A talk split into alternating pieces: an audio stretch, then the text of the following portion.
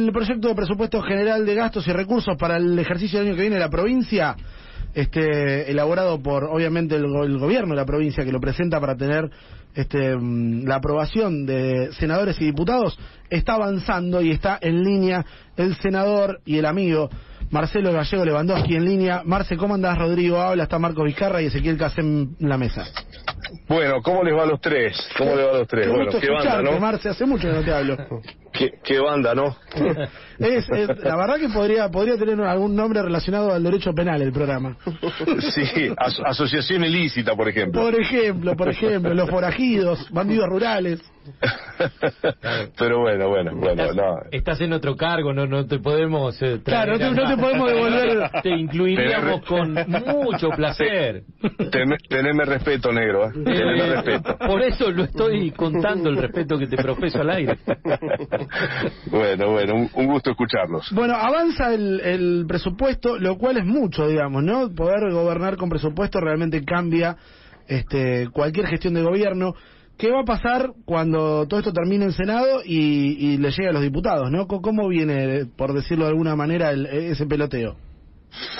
Bueno, ayer hubo dos dictámenes, uno de mayoría eh, y uno de minoría. Yo estuve a favor del, del, del proyecto de, minoría, eh, que no tuvo, que era el más parecido al que había elevado el, el gobernador. Hay un punto ahí en disidencia que, eh, bueno, que sobre todo acuerda el Frente Cívico y Social, en donde el gobierno, mm, este, mm, a través del, del plan incluir, pretende reemplazar el plan abre con el plan incluir, darle un presupuesto a ese plan incluir. Eh, bueno, y eso no salió como lo pedía el Ejecutivo, eh, con lo cual después sí se votó ayer la derogación del plan abre, pero si el, en diputados no votan esa derogación de un, de un plan que armó el mismo Frente Cívico y Social en su gobierno, eh, van a quedar conviviendo dos planes en donde se puede generar una disputa jurídica que Claro. no es para nada cómoda. Entonces, eh, sí tiene media sanción, sí se avanzó en mucho, eh, pero indudablemente que hay algunos puntos que no salieron como lo pretendía el Ejecutivo. Pero en líneas generales hay consenso. Sí, hay, hay, eh, eh, ese, ese es- no es un punto menor, pero en líneas generales hay mayor consenso de, eh, o hubo, a ver, eh, en- durante el día se fue avanzando en distintas versiones que se pretendían y se terminó con un, con un, este, con un dictamen en donde tiene ese punto como el más conflictivo y algunos otros menores que no coinciden con lo que envió el Ejecutivo, pero ese es el punto a, a- a- a- más, más, insisto, conflictivo por lo que puede derivar después si el, si no se deroga el plan abre y, y además porque no se le asigna una partida y hay que reconducir para poder eh, llegar a, a tener partidas para el incluir. La semana pasada, mm, con la situación que se dio con, los gastos reservados para, la disponibilidad de, de Saín, la sensación que quedaba era que había fuego amigo. ¿Vos, ¿Vos sentís que hoy está pasando eso en, la legislatura de la provincia? ¿Hay diferencias internas dentro de, de- del, mismo espacio o del gran espacio que representa el oficialismo? ¿O, o- o no? Y fue sobre una situación puntual. Eh, lo de la semana pasada fue un hecho, creo, eh, grave y, y- y de alto voltaje. Eh, no es lo mismo en esto que está pasando el presupuesto, que hay más negociación. Eh, no es lo mismo, pero creo que lo que pasó ayer es, lo que pasó la semana pasada fue el más alto voltaje de disidencias que fueron y vinieron de acuerdo a los tiempos durante todo el año pero mm, este, en donde hubo acercamientos, en donde hubo eh, divergencias y lo de la semana pasada fue un punto este, eh, eh, para, para mi consideración grave. Lo que pasó con el presupuesto, digamos que no fue, eh, si bien este punto del plan incluir es, eh, eh, es, es un tema determinante y era muy importante para, para el Ejecutivo, para votarlo, eh, uno pretende siempre que el oficialismo logre eh, trabajar en conjunto y en consenso con el con el ejecutivo de turno, sobre todo a la hora de un presupuesto, una eh, un- una instancia tan importante, digamos, este no no hay ninguna legislatura eh, de un gobierno que conduce y que y que gobierna que no tenga un legislativo que le apruebe todo lo que manda. Seguro. Y en todo caso, si hay divergencias, vota a favor de lo que pide el ejecutivo. Totalmente, es lo que uno supone y, es como, como suele pasar. Y las veces que no ha pasado han sido grandes escándalos, que se han trabado grandes causas inclusive por eso, ¿no? Pensándolo en cuestiones tal vez más relacionadas a, nivel nacional. Em, la, la realidad es que eh, da la sensación de que es un gran avance que haya muchos puntos de encuentro para lo que puede ser un presupuesto del año próximo, inclusive eh, en aquella reunión entre Perotti y Lifchit, pensando en una posición constructiva y, que acompañe ciertas cuestiones básicas para, para poder tener una gestión más ordenada, ¿no? Sí, de cualquier manera, para llegar a ese acompañamiento falta mucho. Falta el endeudamiento para la conectividad, no se votó todavía la SAPEM, falta la y tributaria, falta que se apruebe el presupuesto y cómo se aprueba, y votar y, dejar conviviendo el, hable y el, abre y el incluir eh, es una complicación. O sea, eh, este, eh, además de que se votaron eh, un montón de leyes que significaron desde la Cámara de Diputados, te doy 300 para este, 500 para los otros, de, digitando y determinando cuál era la ayuda y con qué monto desde una Cámara de Diputados a un Ejecutivo, cosa que este, no, no, es, no es de una gobernabilidad, digamos, son picardías, no, no, no de consenso y de gobernabilidad, de, desde yo una Cámara, de una legislatura, decir cuánto le tengo que dar a un sector para subsidiarlo o para estar a favor.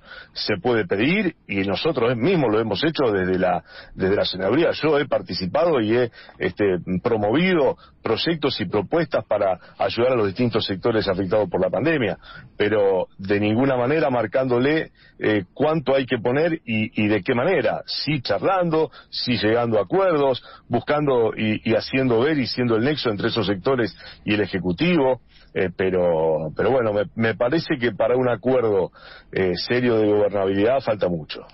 Gallego, te saco de la política y te llevo a la sensibilidad de las últimas 48 horas en Argentina que, te toca de cerca como, hombre del deporte y, como fanático de fútbol y como todo maradoniano, imagino que, estuviste triste estos días, ¿no? Sí, eh, me, em, la verdad que el, el momento decíamos nunca nos vamos a olvidar cómo nos enteramos y qué estábamos haciendo, ¿no? Son, son esos momentos que te marcan en la vida en donde uno se acuerda, se acuerda del preciso momento en que recibió la noticia. Y, y creo que más allá de, bueno, uno estaba enfrascado en, en, la, en la labor diaria, eh, creo que ayer fue un día que más me pegó, me, pegó mucho lo que pasó después, eh, en, en, cuando a la tarde ocurrieron los incidentes, esa mezcla de todo lo que pasó, pero digamos, este, la pérdida del último mito vivo de la Argentina, sin dudas que, que, que, que duele, que eh, que te hace recordar los momentos felices y, eso es lo que uno recuerda de Diego, ¿no? De, un tipo que, eh, bueno, no solamente lo que fue en el fútbol, creo que eh, creo que siempre estuvo del lado de, sin olvidar sus orígenes, siempre marcó un, rumbo, no, no porque uno diga que la ideología política que profesaba era la correcta, no, no, simplemente que era alguien que estuvo de, de un lado y, y, lo transmitió de esa manera y su forma de interpretar el deporte, de, expresarse con sus compañeros. Yo nunca escuché hablar a un compañero suyo mal de Maradona y de un ídolo como él no, no, es fácil y no se encuentra todos los días. Entonces, este, fue, es una pérdida que para aquellos que, que nos transmitió muchas alegrías a lo largo de nuestra adolescencia, bueno, es recordar los buenos momentos y es este, entristecernos por ello. Eh, ¿Recordás eh, algún encuentro que hayas tenido con él, Marcelo? Sí, sí, le, mm, tuvimos, bueno, cuando estuvo aquí en Newells, eh, después situaciones cuando se dio el, Mundial allá en Estados Unidos. Eh, justo él dio una conferencia de prensa el día, cuando todavía por supuesto no sabía los resultados, el día posterior al, al de la enfermera llevándolo de la mano. el día posterior fue el mejor, el, el, perdón, el primer el jugador que salió, las conferencias antes no eran como ahora la mesita, la sala, digamos, salía el jugador y nos arracimábamos todos allí y estábamos en el Babson College eh, ahí y, y justo se paró frente a mí y nos pusimos a hablar y este bueno por supuesto que las primeras preguntas y después siguió todo el, toda la conferencia y, y la última vez que lo vi fue una en el centro de prensa en, en Brasil que él estaba comentando para creo que era para Telesur en, su momento. Y mm, bueno, nosotros estábamos con, con, con, la TV pública y fuimos a, y compartíamos, este, mm, varias veces nos cruzamos ahí en el, en el centro de prensa y, bueno, en una de Cholulo le pedí la foto y, bueno, creo que es la foto más linda que, que me quedó de Diego. Así que, eh, sí, sí, tuve, tuve la oportunidad de cruzarlo. Gallego, te mando un abrazo, te agradezco haber charlado un ratito, hacía mucho que no, que no hablábamos. Sí, señor. Bueno, Rodrigo, un abrazo, un abrazo para Marcos, para, para el negro Casé y cuídense de Casé. Cuídense. tipo realmente peligroso. Yo pensé que, te, había cambiado. ¿eh? La política, digo, los cambia. No, no cambiaste. Yo creí que estaba retirado. No, no cambiaste. No, pensé que tenía que seguir cuidándome de... No cambiaste. No, no, no, no, no, no hay que cambiar. Eh, no, no, no, no cambiaste. Y habla bien de vos. ¿eh? Seguís siendo la misma basura de siempre. un beso, Gallego, cuídate. Chao, chao.